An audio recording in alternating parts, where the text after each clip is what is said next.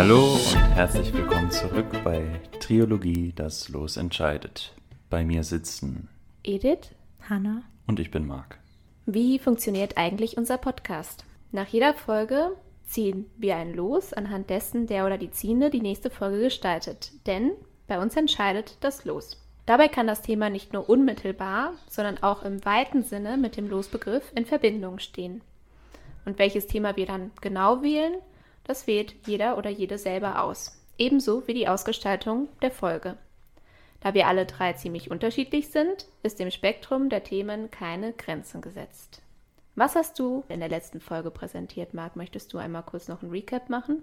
Letztes Mal hatte ich das Los Verrat erwischt und da habe ich mal einen der bekanntesten Verrate in der Geschichte ausgesucht. Da ging es nämlich um die Meuterei auf der Bounty. Hört da gerne mal rein. Heute ist Hannah dran und sie hat einen Losbegriff bekommen, über den sie sich sehr gefreut hat, Feminismus. Und dazu wird sie uns heute etwas präsentieren. USA 1915. Das NACA wird vom Kongress gegründet. Zwei Jahre später wird ein Labor in Langley Field, Virginia eingerichtet. Dass dieser Forschungskomplex einige Jahre später der Ort sein würde, an dem drei besondere Frauen den Weg für Mathematikerinnen und Naturwissenschaftlerinnen ebnen würde, konnte nicht im geringsten geahnt werden. Könnt ihr euch jetzt schon vorstellen, um welchen Forschungskomplex es sich handelt und welchen Zweck er erfüllen sollte? Ich glaube ich schon. Du nicht, Marc? Keinen, den ich jetzt so mit dem Begriff Feminismus verbinden würde. Die NASA? Ja, also zu dem Zeitpunkt noch nicht, aber es geht in die richtige Richtung. Als die USA am Rande des Zweiten Weltkriegs stand, wurde der Drang nach Fortschritten in einem bestimmten, bisher mehr oder minder unberührten Bereich der Wissenschaft immer größer. Der Luftfahrt. Der Hauptsitz des National Advisory Committee for Aeronautics, NACA, sollte die damaligen Fluggeräte in Kriegsmaschinen verwandeln. Der Luftfahrtboom des frühen 20. Jahrhunderts führte zu einem unstillbaren Bedarf an Mathematikern und sogenannten Human Computers und machte Langley zu einem Zentrum großer Ideen. Um den großen Bedarf an Mathematikern zu stillen, wurden 1935 erstmals Frauen in das Langley Laboratory berufen, um die Last des Zahlenrechnens zu schultern. Sie fungierten als menschliche Computer und befreiten die Ingenieure in den Jahrzehnten vor dem digitalen Zeitalter von Handrechnungen. Ihre Scharfsinnigkeit und ihr Erfolg führten zu einem Wachstum der Zahl der Frauen in Langley. Eine der Protagonistinnen unserer Geschichte kam allerdings erst acht Jahre später zur NACA und das aus einem ganz bestimmten Grund. Dorothy 1920 in Kansas City geboren, schloss 1929 an der Wilberforce Universität ihren Bachelor in Mathematik ab und sollte als erste unserer drei Hauptdarstellerinnen dieser Geschichte 1943 bei der NACA angestellt werden. Dass die Anstellung zu einem früheren Zeitpunkt, ungeachtet ihrer Qualifikationen, schlicht und einfach nicht möglich gewesen wäre, liegt an einer simplen Sache. Dorothy war eine schwarze Frau. Und als solche konnte sie bis zum Jahr 1943 nicht angestellt werden. Was aber hat sich verändert, dass ihr die Möglichkeit und Freiheit einräumte, in dem Jahr 1943 doch eine Anstellung zu finden? Wisst ihr, was dazu geführt hat, dass sie dann doch in den Beruf einsteigen konnte? Martin Luther King war ja später die Bewegung. Das heißt, ich könnte mir auch vorstellen, dass der Zweite Weltkrieg damit zu tun hat, dass man dann mehr menschliche Ressourcen braucht und deshalb einfach so die Tore geöffnet hat. Mhm, das spielt auf jeden Fall mit rein, denn es gab einen Executive Order, der Executive Order 8802. Der war der Präsidialerlass vom 25. Juni 1941, also zwei Jahre zuvor, den der 32. Präsident der Vereinigten Staaten, wisst ihr, wer das war? Roosevelt. Genau, in Kraft setzte, verbat jegliche Rassendiskriminierung in allen Behörden der Bundesregierung und in allen Unternehmen, die kriegswichtige Aufträge von ihr erhielten. Zwei Jahre nach der Unterzeichnung durch Roosevelt die rassische, religiöse und ethnische Diskriminierung in der Verteidigungsindustrie des Landes verbot, begann das Langley Laboratorium schwarze Frauen einzustellen, um den sprunghaft ansteigenden Bedarf an der Verarbeitung von Luftfahrtforschungsdaten zu decken. Als der Eintritt der USA in den Zweiten Weltkrieg unvermeidlich schien und klar wurde, dass in diesem Krieg die Technologie eine größere Rolle spielen würde als je zuvor, kam Dorothy Vaughan 1943 auf dem Höhepunkt des Zweiten Weltkriegs nach Langley. Dringlichkeit und 24-Stunden-Schichten herrschten vor, ebenso wie die Jim Crow-Gesetze. Wisst ihr, was die Jim Crow-Gesetze beinhalten? Hatten wir das nicht schon mal in deiner Folge, Marc? Über die USA. Also die waren irgendwie nicht so gut. das weiß ich noch, die Ja, waren so richtig scheiße. sagen. Aber vielleicht mach du mal einen Recap. Ja, die haben denen im Wesentlichen die Bürgerrechte, die sie ja jetzt als amerikanische Bürger gehabt hätten, vorenthalten. Weil man hat zum Beispiel Schwarze vom Wählen ausgeschlossen, und zwar nicht indem man es ihnen direkt verboten hat, sondern indem es bestimmte Zusatzvoraussetzungen zu Wahlen gab, die eben besonders schwarze Menschen nicht erfüllen konnten. Ich glaube, so es war so, dass die Großelterngeneration schon frei gewesen sein muss, was eben nach der Abschaffung der Sklaverei dann 1865 dann eben viele nicht erfüllen konnten. Oder man musste nachweisen, dass man eben schreiben kann, was je nach bildungsferner Schicht auch nicht so einfach war. Und so konnte man eben diese bürgerliche Gleichberechtigung, die es eigentlich nach dem Bürgerkrieg hätte geben müssen, bis zu 100 weitere Jahre aufschieben. Die Jim Crow-Gesetze, englisch Jim Crow Laws, ist eine Reihe von Gesetzen, die in der Zeit zwischen der Abschaffung der Sklaverei in den Vereinigten Staaten 1865 und dem Ende der Rassentrennung nach Inkrafttreten des Civil Rights Acts und des Voting Rights Acts Mitte der 60er Jahre in den Südstaaten in Kraft waren. Ziel der Gesetze war es, der schwarzen Bevölkerung ihre in der Reconstruction erlangten Rechte sowie die ökonomischen und politischen Errungenschaften zu nehmen. Benannt sind die Gesetze nach der von Thomas D. Rice erfundenen Figur des Jim Crow, eines stereotypen, tanzenden, singenden Schwarzen. Und da, ich hatte ja damals, ich glaube Folge 13 war das, die ich dazu vorbereitet habe. Und für Instagram hat, dazu habe ich auch ein Bild in die Show Notes gepackt. Ja, könnt ihr gerne nachschauen. So wiederholt sich alles wieder. Und übrigens äh, im Disney-Film Dumbo, da gibt es ja auch diese Krähen. Und ich glaube, da heißt die auch Jim Crow. Also, Echt? Voll krass. Okay. aber der Film ist ja auch aus den 40ern. Da Hm. ja, war die Aufklärung nicht so weit. Ich habe den nie gesehen, das ist dieser Elefant, ne? Mit den langen Segelohren, Ohren. ja. Auch verrückt, wie alt diese Disney-Filme schon sind. Kern der Gesetze war die Rassentrennung, Racial Segregation, in allen öffentlichen Einrichtungen. Im Mai 1954 wurde durch die Supreme Court-Entscheidung im Fall Brown vs. Board of Education die Rassentrennung im Bildungssystem für verfassungswidrig erklärt. Die Umsetzung dieser Entscheidung erfolgte aber nur langsam. Mit dem Civil Rights Act von 1964 und dem Voting Rights Act von 1965 verloren die Jim Crow-Gesetze dann ihre Grundlage. Neu eingestellte farbige, in Anführungszeichen, Mathematikerinnen mussten demnach getrennt von ihren weißen Kolleginnen arbeiten. Dorothy wurde der segregierten West Area Computing Einheit zugewiesen, einer rein schwarzen Gruppe von Mathematikerinnen, die anfangs getrennte Essens- und Toilettenräume benutzen mussten. Sechs Jahre nach Beginn ihrer Anstellung bei Langley wurde sie im Jahr 1949 zur Leiterin der Gruppe befördert, was sie zur ersten schwarzen Leiterin der NACA und zu einer der wenigen weiblichen Leiterinnen machte. Der Titel der Abteilungsleiterin verschaffte ihr eine seltene Sichtbarkeit im gesamten Labor und sie arbeitete gemeinsam mit anderen bekannten weißen Computern an Projekten wie der Erstellung eines Handbuchs für algebraische Methoden für Rechenmaschinen. Dorothy war eine unerschütterliche Fürsprecherin für die Frauen von West Computing und setzte sich sogar für weiße Computer in anderen Gruppen ein, die eine Beförderung oder Gehaltserhöhung verdienten. Hier muss man dazu sagen, dass die Frauen damals auch deutlich weniger Lohn erhielten als die Männer. Ingenieure schätzten ihre Empfehlungen und bei anspruchsvollen Aufträgen wurde sie oft darum gebeten, die Arbeit sogar persönlich zu erledigen. Ein paar Jahre nach ihrem Beginn als Leiterin der West Area Computing Einheit traf Dorothy auf Catherine und auf Mary, was die drei Protagonistinnen dieser Geschichte erstmals vereinte. Bei Edith glaube ich, sie weiß schon, um welche Geschichte es sich handelt, mag. Also ich kenne nur diesen Netflix-Film davon. Oder diesen Film, der auf Netflix ist. Ich weiß nicht, ob es auch noch so eine Produktion ist. Aber hast du den auch geguckt? Ja, vor langer Zeit, glaube ich. Haben wir den nicht mit deiner Mama? Also ich habe den mit deiner Mama geguckt und du hast immer zwischendurch so hm, Ja, deshalb, ich kenne den auch daher, also die Geschichte daher. Genau, also der Film basiert auf der Geschichte, die ich heute vorstelle. Der ist natürlich nochmal ein bisschen anders, aber oder weniger beschreibt die Karriere dieser drei Frauen in der Luftfahrtbranche. Die elf Jahre jüngere Mary aus Hampton, Virginia, trieben eine Liebe zur Wissenschaft und ihr Engagement für die Verbesserung des Lebens der Menschen in ihrer Umgebung an.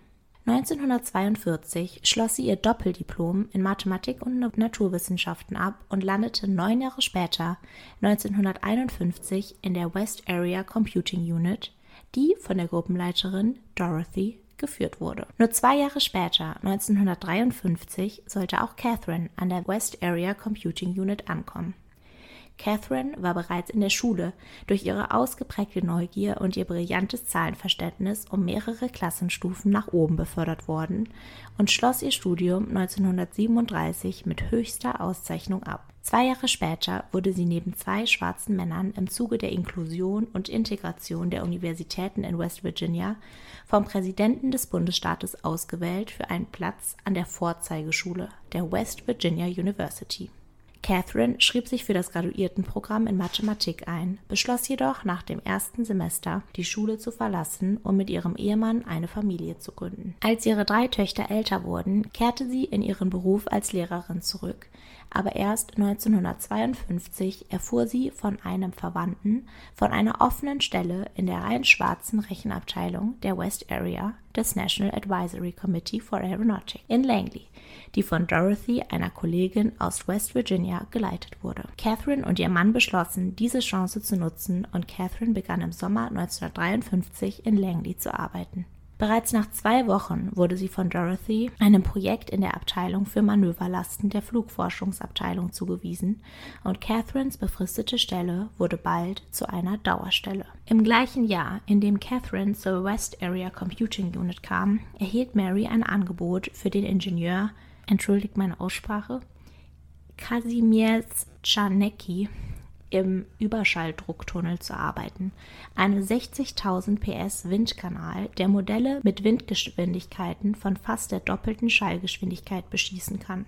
Czarnecki schlug ihr außerdem vor, an einem Ausbildungsprogramm teilzunehmen, das ihr eine Beförderung von der Mathematikerin zur Ingenieurin ermöglichen würde. Dafür musste sie Mathematik und Physik auf Hochschulniveau in Kursen belegen, die von der University of Virginia nach Feierabend angeboten wurde.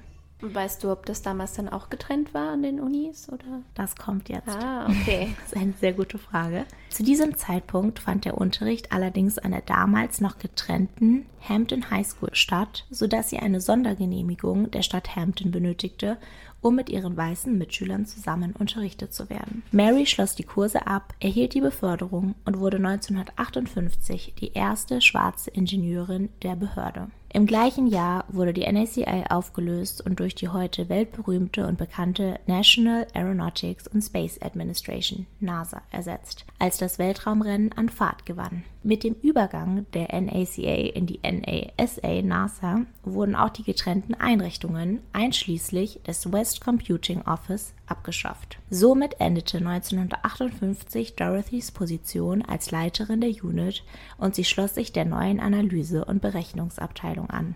Bestimmt nicht einfach Mhm. für sie jetzt. Was sind eure Gedanken dazu, dass das der Status quo war in dem Berufsalltag? Ja, schon ganz schön schlimm. Ich finde es halt auch schwierig zu wissen, wie man dann selbst reagiert hätte, weil wir alle drei ja weiß sind und dann auch in dieser privilegierten Position sind. Also ich finde es schon echt schwierig und vor allem frage ich mich jetzt auch in der Geschichte, ob sie jetzt halt einfach eine niedrigere Position erhält, weil vorher war sie ja zumindest Abteilungsleitung, zwar abseits oder so getrennt und jetzt ist sie halt wieder eine Mitarbeiterin in einer neuen Einheit, aber auf jeden Fall überhaupt nicht gut. Und krass, dass es auch echt noch nicht so lange her ist und es ja immer noch heute sehr schwierig ist in vielen Ländern.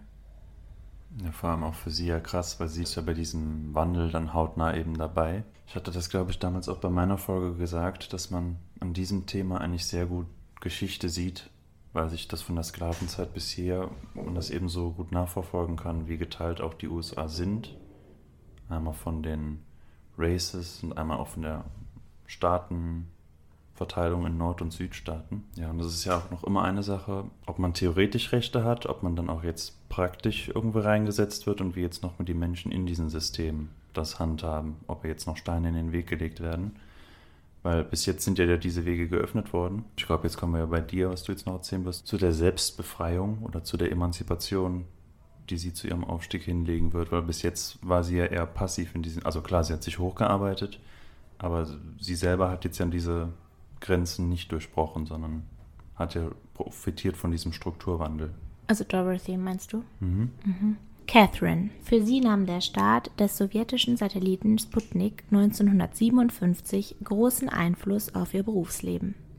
Catherine war diejenige, die einige der mathematischen Grundlagen für das Dokument Notes on Space Technology von 1958 lieferte, von Ingenieuren, die den Kern der Space Task Group bildeten, dem ersten offiziellen Vorstoß der NACA, die dann im gleichen Jahr zur NASA wurde, in die Raumfahrt. Doch ein riesiger Meilenstein in der Karrierelaufbahn der drei Frauen war das Projekt Mercury. Wisst ihr, was das Projekt Mercury ist?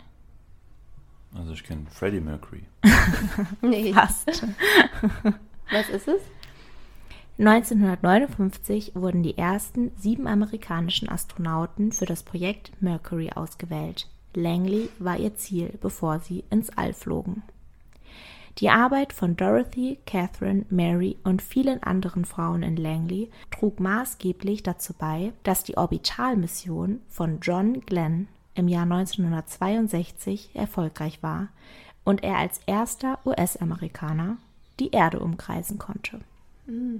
Catherine war diejenige, die die Flugbahnanalyse für eben jenen ersten bemannten Raumflug der USA durchführte und verfasste einen Bericht, in dem die Gleichungen für einen Orbitalflug beschrieben werden, in dem die Landeposition des Raumfahrzeugs festgelegt ist. Als Teil der Checkliste vor dem Flug bat John Glenn die Ingenieure, das Mädchen, Catherine, dazu zu bringen, dieselben Zahlen durch dieselben Gleichungen laufen zu lassen, die in den Computer programmiert worden waren, allerdings von Hand auf ihrer mechanischen Tischrechenmaschine.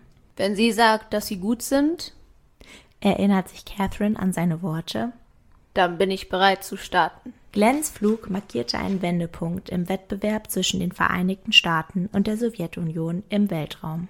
Catherines Bericht war der erste, bei dem eine Frau in der Flugforschungsabteilung als Autorin eines Forschungsberichts anerkannt wurde. 1971 ging Dorothy bei der NASA in den Ruhestand.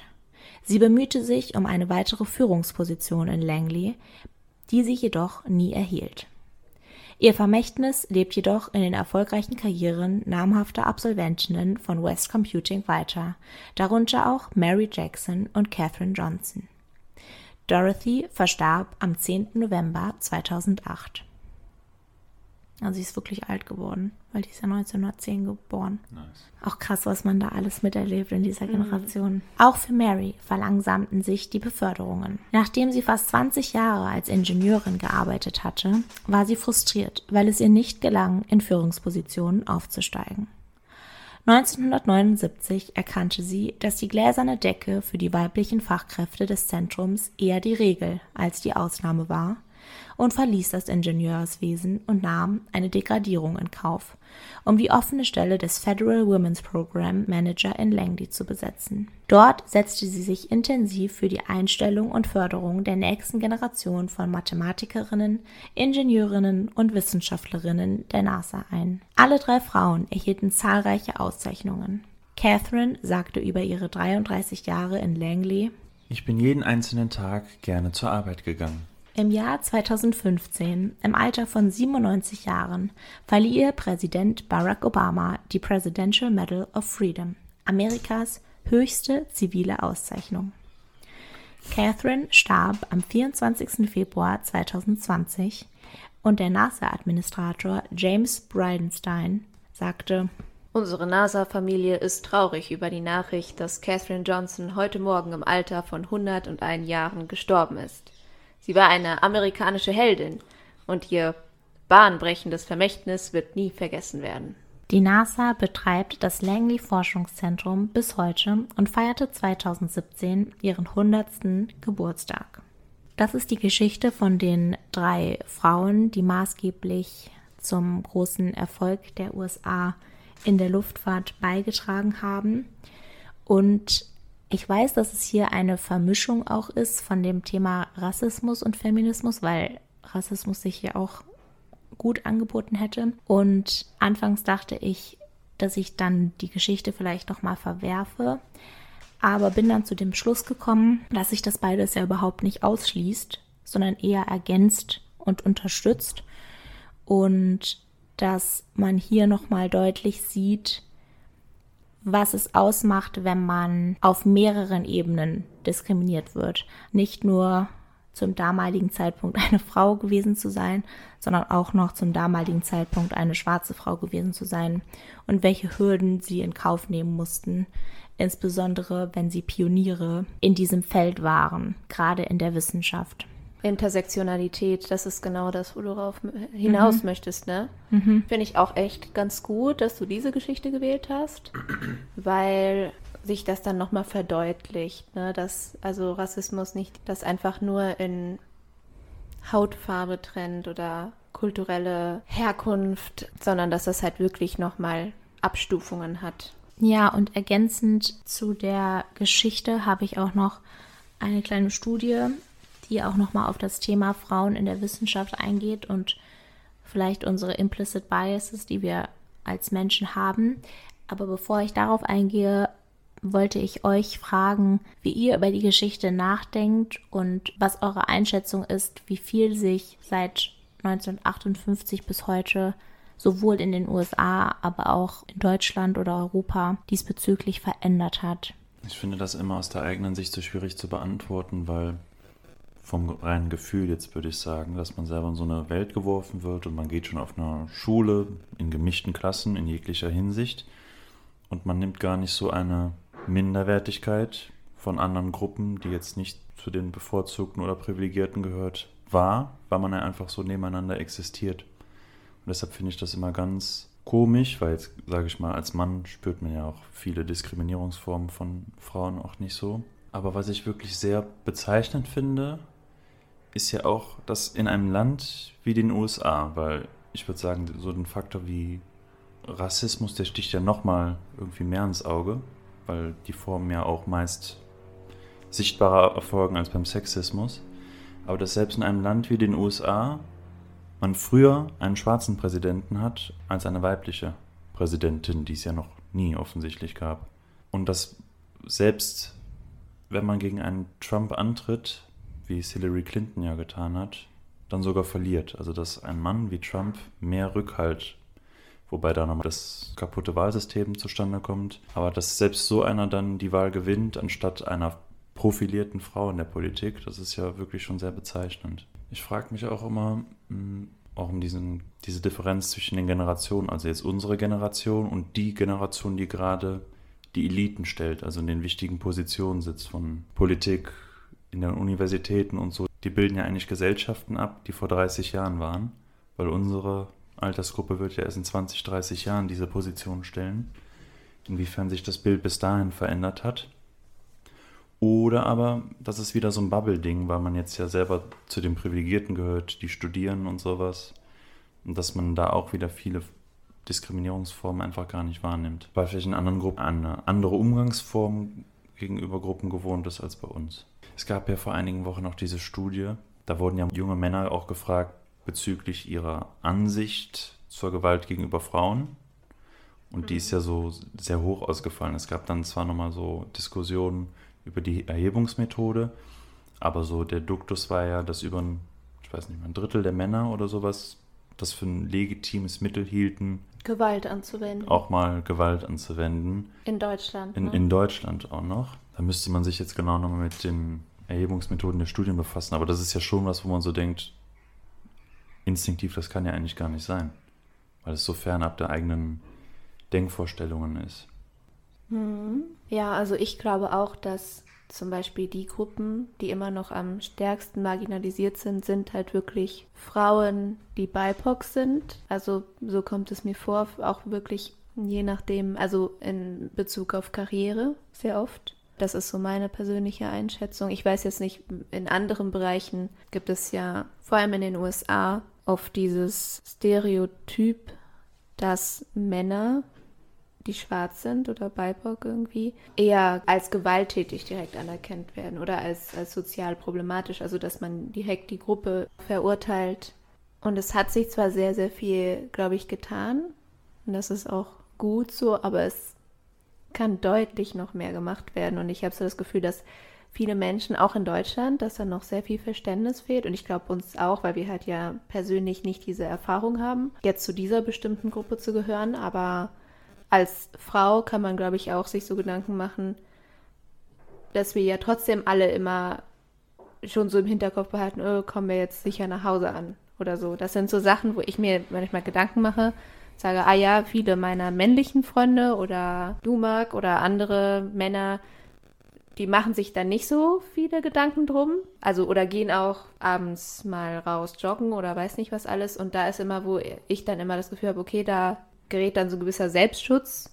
Und man sagt, okay, das mache ich jetzt nicht, wegen der und der und der Konsequenz oder dieser Angst. Und da fühlt man sich immer noch so gehemmt.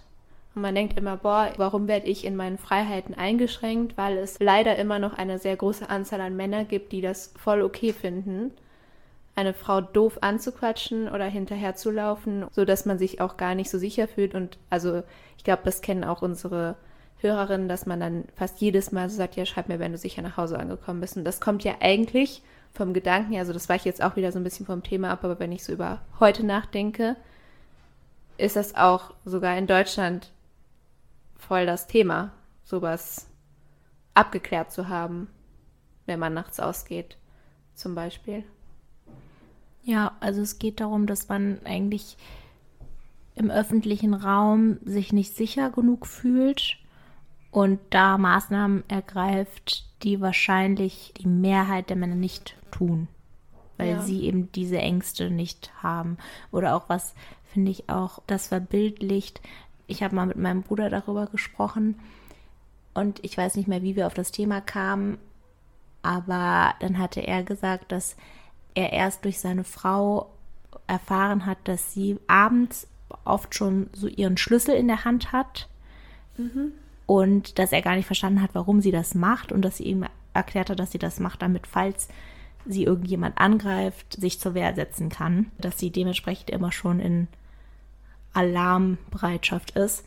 Und habe ich ihm gesagt, dass ich das auch kenne. Also jetzt nicht immer mache, aber auch schon gemacht habe. Und das ist zum Beispiel etwas, wo er gar kein Wissen drüber hatte, weil er gar nicht in der Situation ist, was ja auch schön ist, sich bedroht zu fühlen oder zu denken, dass wenn er in der Öffentlichkeit ist, am Abend in einer gefährlichen Situation zu sein. Ja. Ja, das stimmt. Ich glaube, das tun viele Männer ganz. Also weil ich will jetzt auch nicht sagen, alle Männer sind Täter oder so, überhaupt nicht, aber viele Männer haben das einfach nicht erlebt oder, oder in geringerem Maße erlebt, sodass das halt nicht ganz vergleichbar ist mit einer Situation von Frauen und denen ist das ganz unbewusst so. Also ich würde zum Beispiel nie nachts alleine joggen gehen. Ich habe zum Thema Intersektionalität auch noch eine ganz, wie ich finde, anschaubare Illustration gefunden, die auch nochmal verdeutlicht, was es bedeutet, privilegiert zu sein und auch vor allem in Deutschland privilegiert zu sein. Und ich werde das Bild auch auf Instagram hochladen, dann könnt ihr euch das auch mal anschauen. Ich zeige es jetzt einfach mal einem von euch oder ihr könnt gemeinsam drauf schauen. Das ist eine Blume, die verschiedene Begriffe beinhaltet und es geht darum, dass je weiter nach außen die Blüte geht, desto schwerer haben es die Personen, auf die diese Dinge zutreffen. Das ist jetzt auf die deutsche Gesellschaft bezogen. Vielleicht kannst du kurz erklären, was du siehst, Marc. Ja, wir sehen eine Blume, die dreigegliedert ist. In der Mitte stehen quasi die Variablen, um die es geht. Und draußen stehen zwei Ausprägungen. Eine, die die privilegierte Gruppe wohl darstellt und die äußere, die die Gruppen dasteht oder die Faktoren, die dann eintreten, die eben diskriminiert oder nicht privilegiert sind. Beispielsweise haben wir zum Beispiel den Faktor Kinder hier stehen und gut stehend steht man ohne Kinder da und schlechter geht es mit Kindern. Oder aber Hautfarbe ist privilegiert logischerweise weiß und alles, was nicht privilegiert ist, kann man unter nicht weiß zusammenfassen.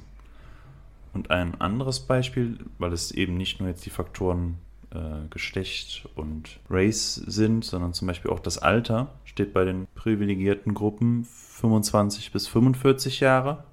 Und, und alles, was eben älter oder jünger ist als diese Spanne, gehört auch wieder zu den benachteiligten Gruppen. Genau, also es geht darum, das kann man natürlich jetzt auch nicht eins zu eins so übertragen, aber es geht darum, dass im allerersten Kreis sind die gesellschaftsrelevanten Faktoren aufgelistet, beispielsweise Religion, Kinder, Erstsprache, Bildung, sexuelle Orientierung, Wohnort etc. Und in der zweiten Reihe der Blüte, wie Marc schon sagte, ist die entsprechende Ausrichtung, also bei Religion beispielsweise christlich. Dann ist man schon bevorteilt im Gegensatz zu einer anderen Religion.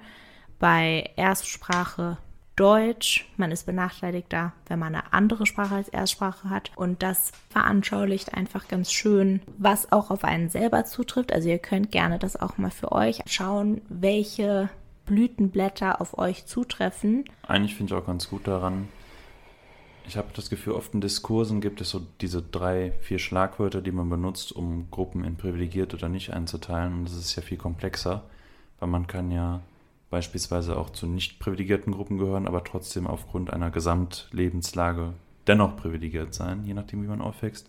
Und eben auch andersrum kann man auch als, sagen wir mal, weißer Cis-Mann trotzdem über beispielsweise Bildungslücken auch nicht privilegiert sein. Und das finde ich ist damit komplexer dargestellt, als es oft genau. öffentlich ist. Ja, das stimmt. Da werden meistens nur so einzelne Faktoren. Ja, und sowas wie Krankheiten, Bildungshintergrund, finanzielle Möglichkeiten, ja. Schönheit ist ja eben auch. Ja, also wenn euch das nicht so privat ist, können wir das gerne mal machen. Um das abzurunden, kann ich in fast allen Blütenblättern die erste Blüte für mich markieren, das heißt die privilegiertere Blüte, außer bei dem Geschlecht. Da ist die männliche Blüte die innere und die weibliche die äußere und bei Familienstand, weil die innere Blüte wäre fester Partner, feste Partnerin oder verheiratet und die äußere Blüte ist demnach Single oder geschieden oder in anderer Form alleine. Das sind zwei Kategorien von 16. Hm, also bei mir treffen fast alle zu. Ich glaube außer drei, weil ich noch nicht 25 bin. Aber das wird bald kommen, also trifft das jetzt auch gar nicht so krass zu. Dann die Herkunft ist bei mir ja auch eher geteilt, aber ich habe auch die deutsche Herkunft. Deshalb ist das so ein halbes Ding. Und ansonsten auch wie bei Hannah das Geschlecht. Und bei dem anderen habe ich auch eine sehr privilegierte Position. Ja, bei mir wären es vielleicht eineinhalb. Das halbe ist so relativ, weil es ist die finanzielle Lage. Weil ich bin natürlich Student und als Student hat man nicht so viel Geld und ich lebe trotzdem gesichert, aber halt so, dass Geld trotzdem ein Thema ist und auch in der Vergangenheit oft auch immer war. Was mir hier fehlt bei den Blumen, ist zum Beispiel auch der Bildungshintergrund der Eltern. Mhm. Also es gibt kaum ein Land wie in Deutschland, wo das ironischerweise so entscheidend ist, was deine Eltern waren, weil du zu 80 Prozent in der Bildungsklasse bleibst wie deine Eltern. Weil das erlebe ich beim Studium so oft, dass dann die Eltern auch schon mindestens eine Akademiker war oder auch in sonst was für Positionen. Und das ist was, was es in meiner Familie gar nicht gab. So, meine Schwester und ich sind dann die ersten mit Abitur, die allerersten, die studieren. Und äh, da war ich auch in meiner Schulzeit, ich habe Mathe nicht verstanden. Hausaufgaben stehen an, ich konnte sie nicht machen. Das konnte mir keiner erklären. Dementsprechend sah es auch mit Mathe dann aus auf den Noten und da hat man dann eben Glück, wenn man einen anderen Weg beschreiten kann. Aber das wäre ja so das, was hier fehlt, weil hier die Blume zeigt nur den eigenen Bildungsstand an. Und den kann man oft eben nicht so gut beeinflussen. Ja, die Blume ist auch auf jeden Fall nicht komplett. Die zeigt nur einige Faktoren an. Dass da nicht alles abgebildet ist, das ist auf jeden Fall wichtig zu erwähnen. Ja, fand ich ganz nett zu sehen.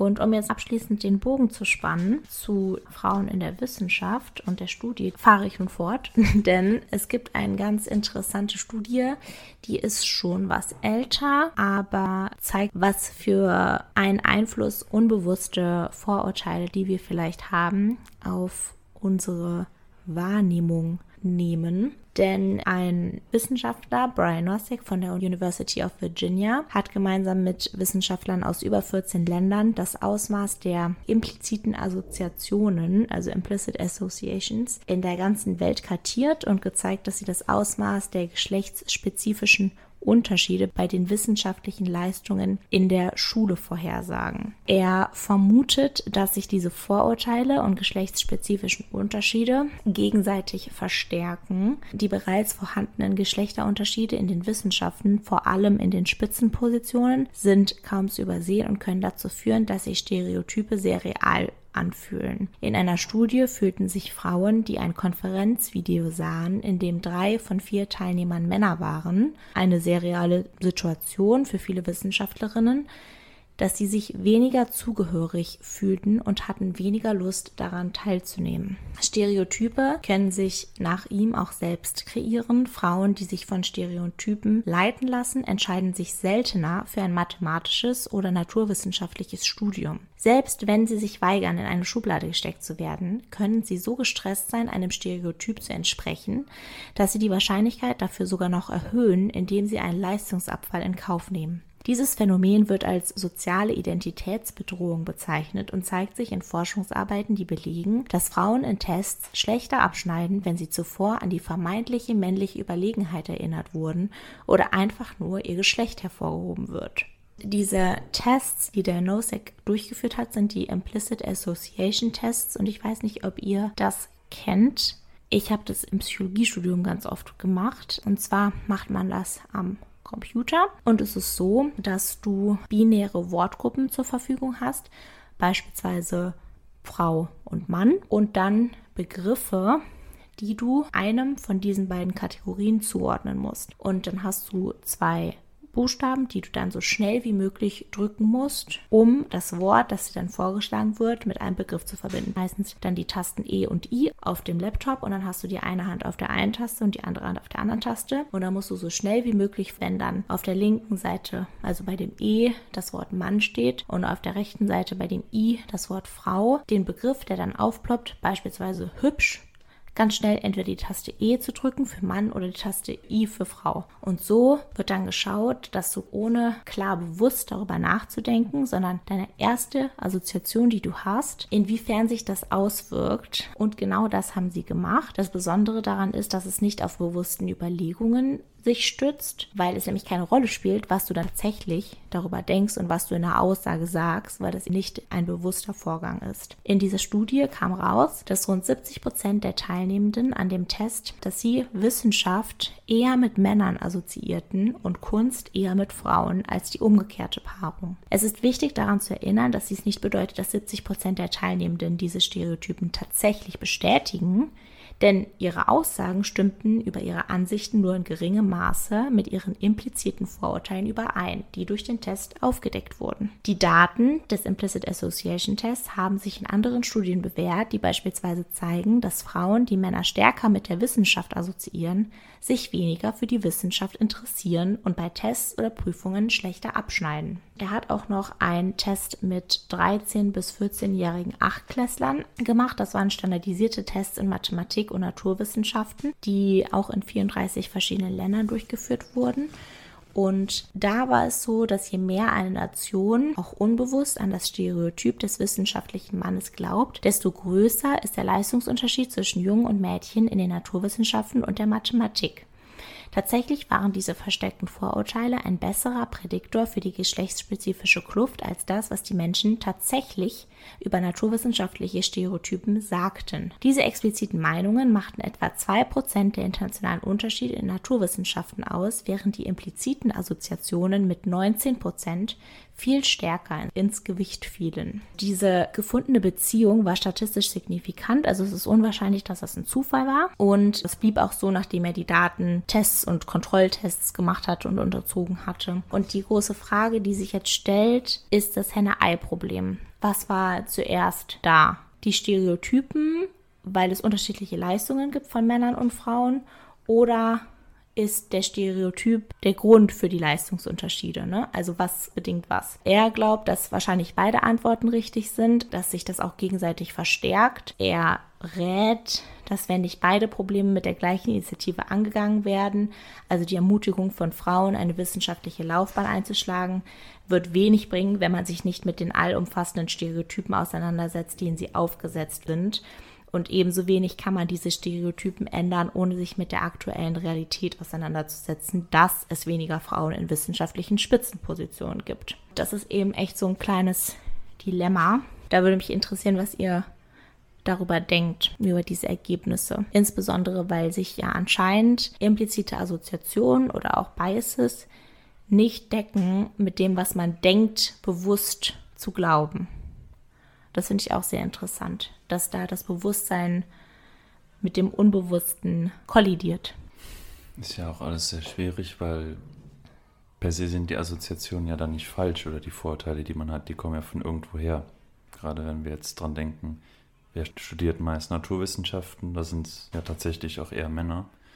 Ich kenne tatsächlich auch eine Studie, die ist sehr interessant, weil sie quasi irreführend ist zu dem, weil sie besagt, je gleicher Gesellschaften sind, was den Status von Männern und Frauen angeht, desto unausgewogener sind aber die Belegungen von bestimmten Studiengängen und Ausbildungen, die man eigentlich bestimmten Gendern so zuordnen würde. Das heißt jetzt zum Beispiel, in Ländern wie Schweden oder Dänemark gibt es einfach viel mehr Krankenpflegerinnen als Krankenpfleger, was ja auch diesem Stereotyp entspricht, obwohl die Gesellschaft jetzt egalitärer ist als vielleicht in süd- oder osteuropäischen Ländern. Das heißt, es ist ja auch sehr schwer, das anzugehen, weil, worauf das ja hindeutet, eine Aufwertung des weiblichen Geschlechts dann ja trotzdem nicht zwangsläufig dazu führen muss, dass auch naturwissenschaftliche Fächer per se öfter belegt werden. Und dann werden wir ja wieder bei deinem Punkt, dass es also dann auch um das Anwerben geht. Es gibt ja zum Beispiel auch Studien in die Richtung, die fragen dann, wenn gefragt wird nach dem Lieblingssänger,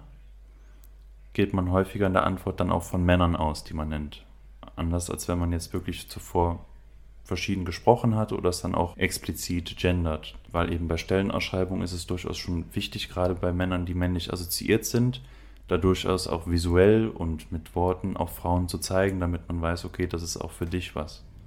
Auch wenn man Kinder fragt, ja, was wollt ihr später beruflich machen, ist es da auch wichtig, Frauen zu zeigen, dass man weiß, dass diese Option besteht. Weil selbst in quasi egalitären Gesellschaften weiß man, dass es diese Posten gibt, aber man muss auch wirklich irgendwie nochmal deutlich darauf hinweisen. Genau. Also, dass es einen Unterschied gibt zwischen der Gesellschaft, wie sie ist, und den Vorurteilen, die bestehen weil die wirken dann trotzdem selbst in egalitäre Gesellschaften rein. Mhm. Egalitärere Gesellschaften rein. Ich habe mir nochmal Gedanken zu diesem Test gemacht, den du beschrieben hast, wo man dann die Begriffe zuordnet dem Geschlecht, also den binären Geschlechtern. Da ist mir auch ein Video eingefallen, was ich mal gesehen habe, wo eine Schulklasse, wo Mädchen und Jungs, die sind vielleicht relativ klein noch, so sechs bis acht oder auch noch jünger sind, werden dann gebeten, verschiedene Berufe zu malen. Und das fand ich sehr interessant. Ich weiß nicht, ob ihr das Video kennt, ja.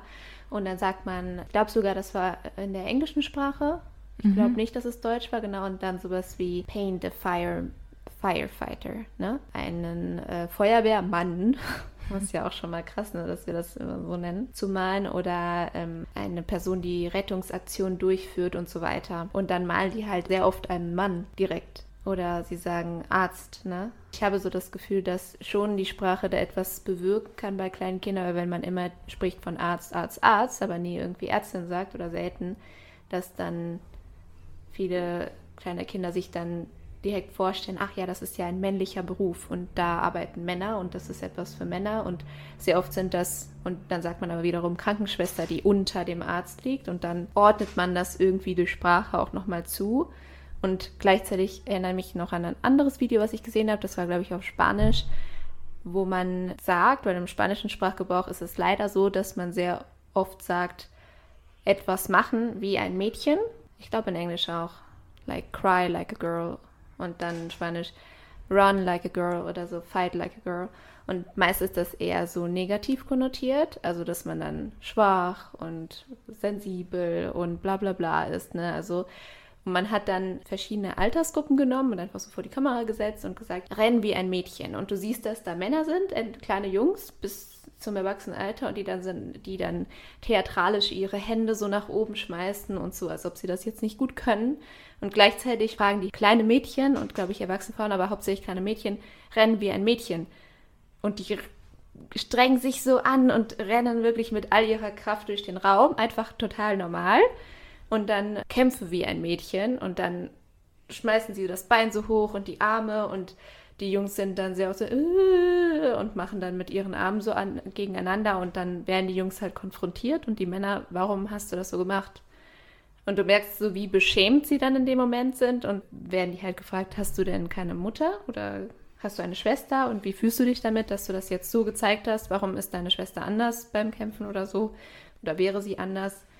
Weil diese Stereotypen dann so oft drin stecken und ich mir deshalb auch denke, dass viele deshalb bei diesem Test auch direkt vielleicht hübsch einer Frau zuordnen und stark einen Mann. Mhm. Wobei das ja doppelt interessant ist, weil diese Assoziation mit wie ein Mädchen dann ja so negativ ist, ja nicht nur bei den Jungen vorherrscht, sondern ja auch bei denen, die den Test ja erstellen.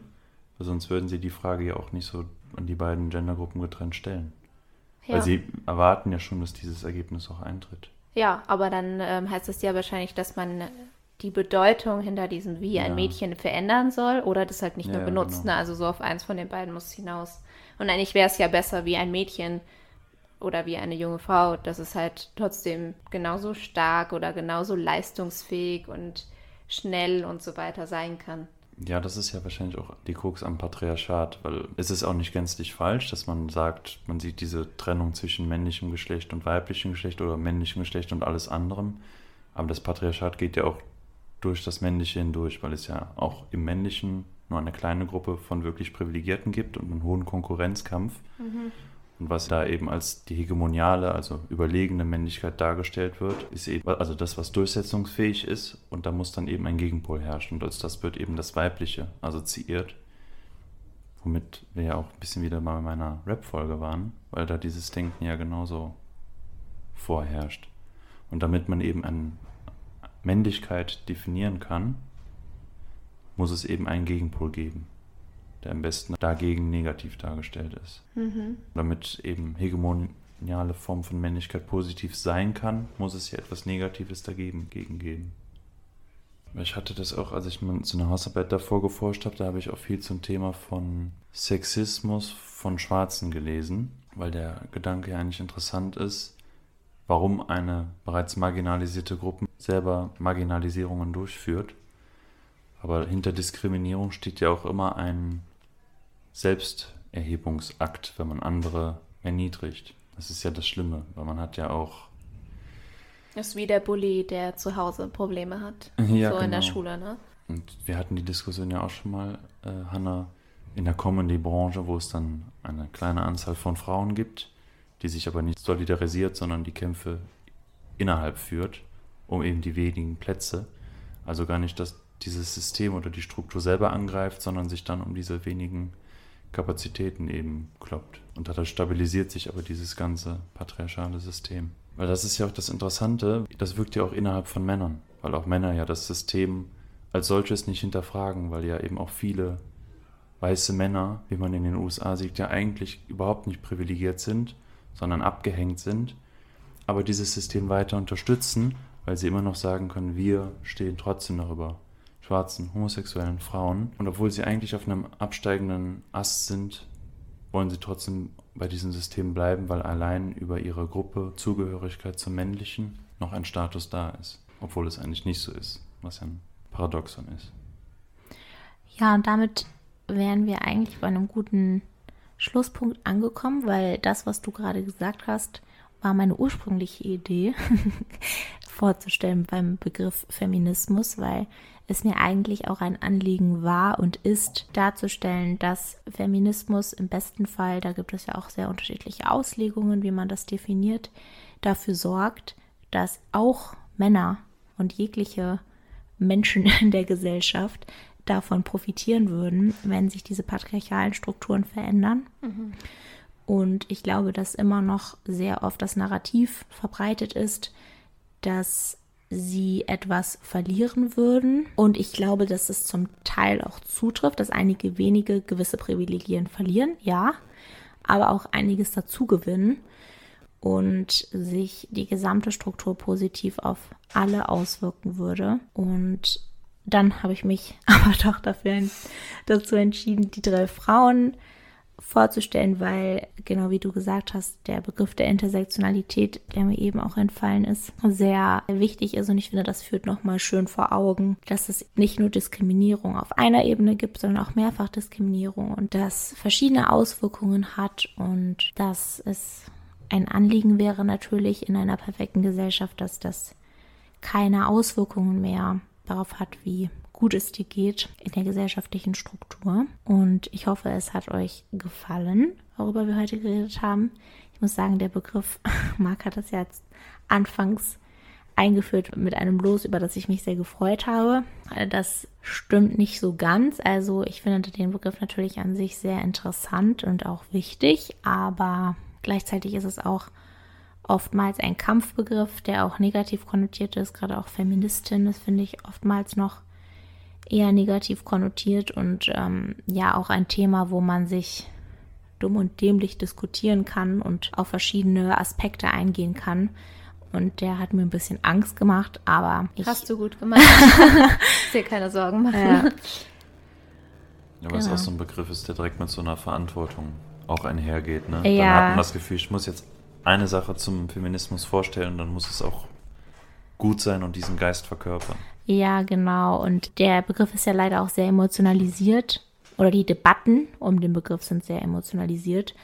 Und das ist dann auch nochmal schwieriger, da einzusteigen, insbesondere wenn man irgendwie auf einer inhaltlichen, sachlichen Ebene rüberbringen möchte, dass es eigentlich ein ganz gutes Konzept ist, ohne irgendwen angreifen zu wollen und, und missionieren zu wollen. Und äh, ja, ich bin ja auch alles andere als eine Expertin darin, aber ja, das war so mein Anliegen. Vielen Dank, dass ihr zugehört und mitgemacht habt. Ja, danke dir.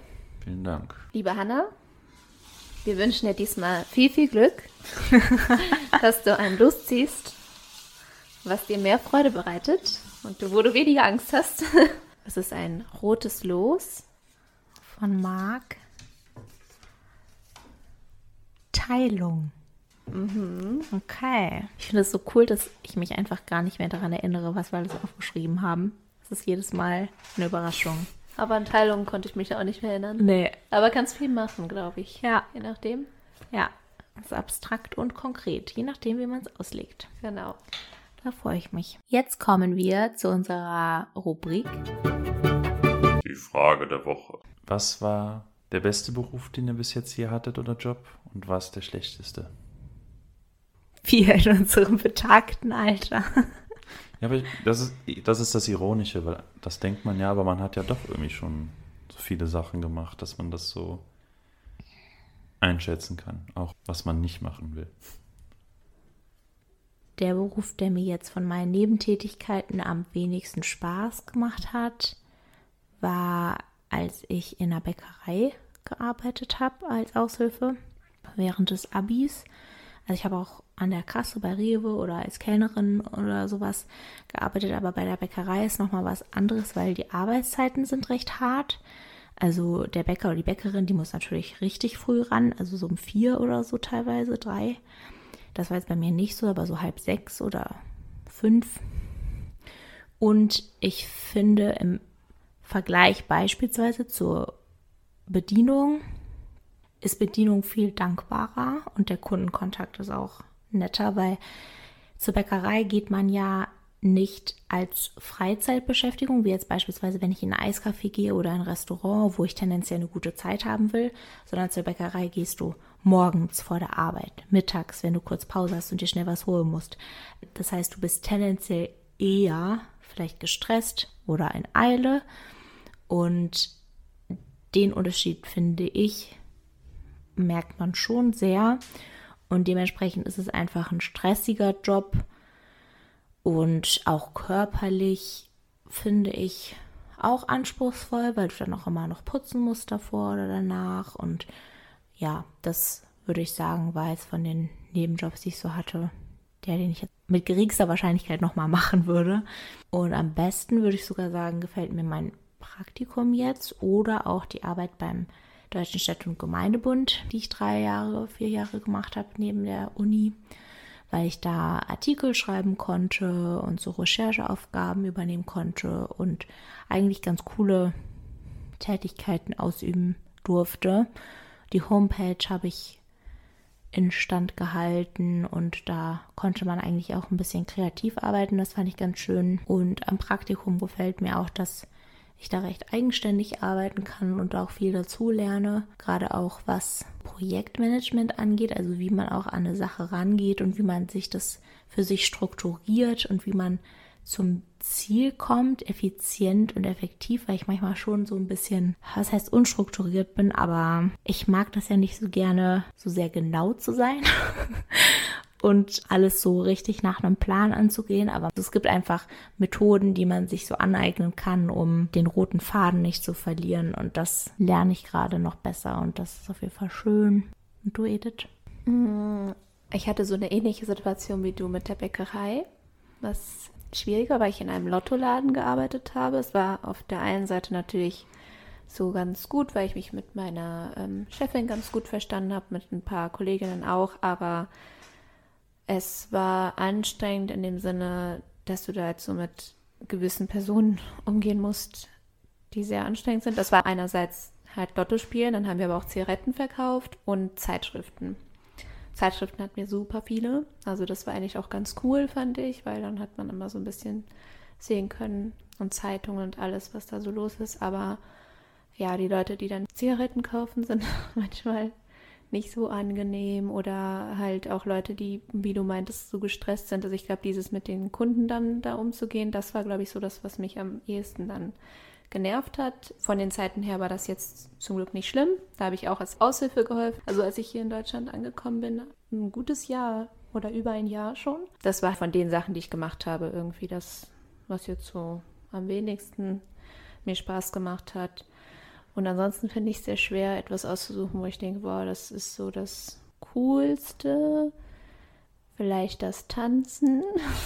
Das ist irgendwie wahrscheinlich der Job, wo ich dann denke, ah, okay, das ist mega cool, weil ich halt mein Hobby und das so wie verwerten kann und das ist eigentlich sehr schön. Du kannst dein Hobby zum Beruf machen. Genau, ja, so ein bisschen. Ja, das ist eigentlich toll. Und ansonsten, ja, ich glaube auch jetzt mit meinem jetzigen Job bin ich auch relativ zufrieden, obwohl das auch nochmal eine Herausforderung ist. Aber in dem Projekt zu arbeiten ist eigentlich ganz cool. Und ich habe eine, glaube ich, sehr gute Arbeitsgruppe. Und das ist schön, weil man da auch schön kreativ sein kann. Nur man muss halt auch manchmal so ein bisschen mit dem Stress, wenn was los ist oder Nachfragen kommen vom Ministerium, ja, gut umgehen können. Aber das gefällt mir eigentlich schon, weil das ja auch irgendwie das ist, wo ich hin will. Also bin ich damit sehr zufrieden. Aber das Tanzen finde ich auch gut. ja, genau. Und das eigentlich auch, weil ich das auch sehr lange gemacht habe. Aber das geht jetzt natürlich nicht. Ich habe sehr lange Führungen zu Hause in unserem Wald gemacht, seit ich acht bin. Boah. Ja. Mit acht? Ja, oder schon früher. Ich weiß nicht mehr, früher konnte ich alle, alle, alle Kolibri-Namen auswendig auf Englisch und auf Spanisch so ein paar auf Deutsch. Mhm. Das habe ich dann. Und so die achtjährige Edith stapft da so durch ja. den Wald mit. Oh Gott. Aber es hat mir mega Spaß, also es hat mir Spaß gemacht, ja. weil ich dann immer viele Leute kennengelernt habe. Also das ist etwas, was ich so vermisse, was ich aber halt nicht mehr mache aktuell oder nicht mehr kann. Also immer wenn wir dort sind, dann mache ich es ab und zu, wenn wir dann Touristen haben oder Übernachtungsgäste. Und das macht mir sehr viel Spaß, die Leute dann irgendwie dafür begeistern zu können für die Natur. Marc, was ist denn bei dir so gut und schlecht gewesen oder aktuell?